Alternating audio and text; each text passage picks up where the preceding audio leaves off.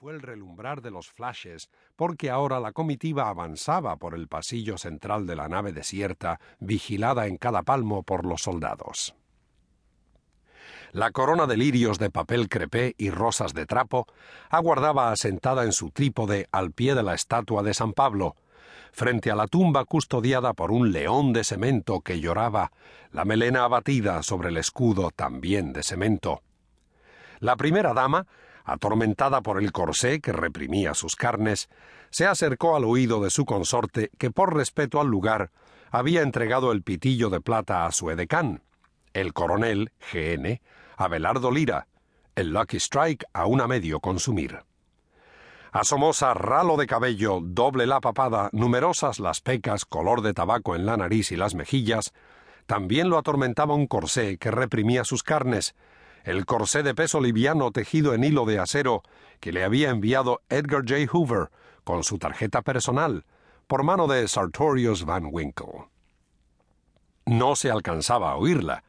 pero presumo, capitán, que no estaría recordándole al marido que quien reposa bajo el peso del león doliente fue despojado de su cerebro la misma noche de su muerte, un enojoso asunto de familia. Por el contrario, es mucho más probable que su pensamiento volara hacia los versos que le escribiera un día en su abanico de niña. La perla nueva, la frase escrita, por la celeste luz infinita darán un día su resplandor, Ay, Salvadora, Salvadorita, no mates nunca tu ruiseñor. El ruiseñor, bien cebado, asintió y sonrió.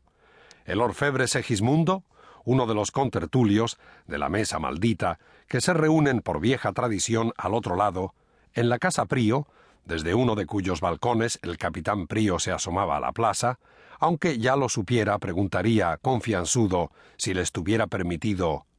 ¿Cuándo fue eso, Salvadorita? Ese entremetimiento es imposible. Por tanto, dejo que el rostro de la primera dama, maquillado sin piedad y avejentado con menos piedad, se mire por su cuenta en el veloz espejo de las aguas del tiempo, que el caer invisible de una piedra agite en ondas la transparente superficie, para que ella recobre en el fondo la imagen en temblor de la niña de diez años, vestida de organdí igual que su hermana Margarita, sus sombreros de paja italiana con dos cintas bajando a sus espaldas, que se vea sentada en la barca mecida por el oleaje, donde una parte de ustedes debe apresurarse en buscar lugar.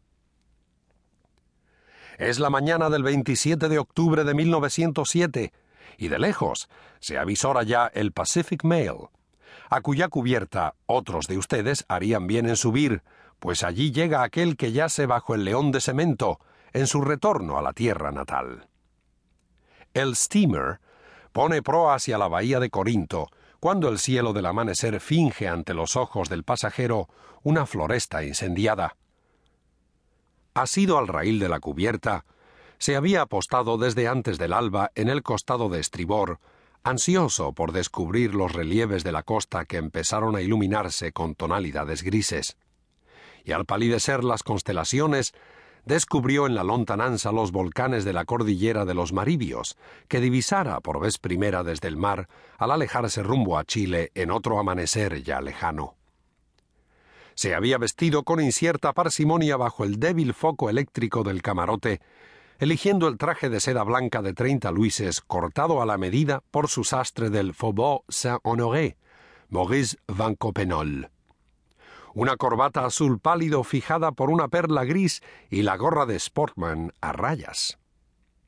El bigote y la pera, cuidados por el esmero de las tijeras de peluquería que guarda en su neceser de viaje, cierran el rostro hinchado de coloraciones tumefactas. La resaca del coñac Martel de dos estrellas comprado a los marineros holandeses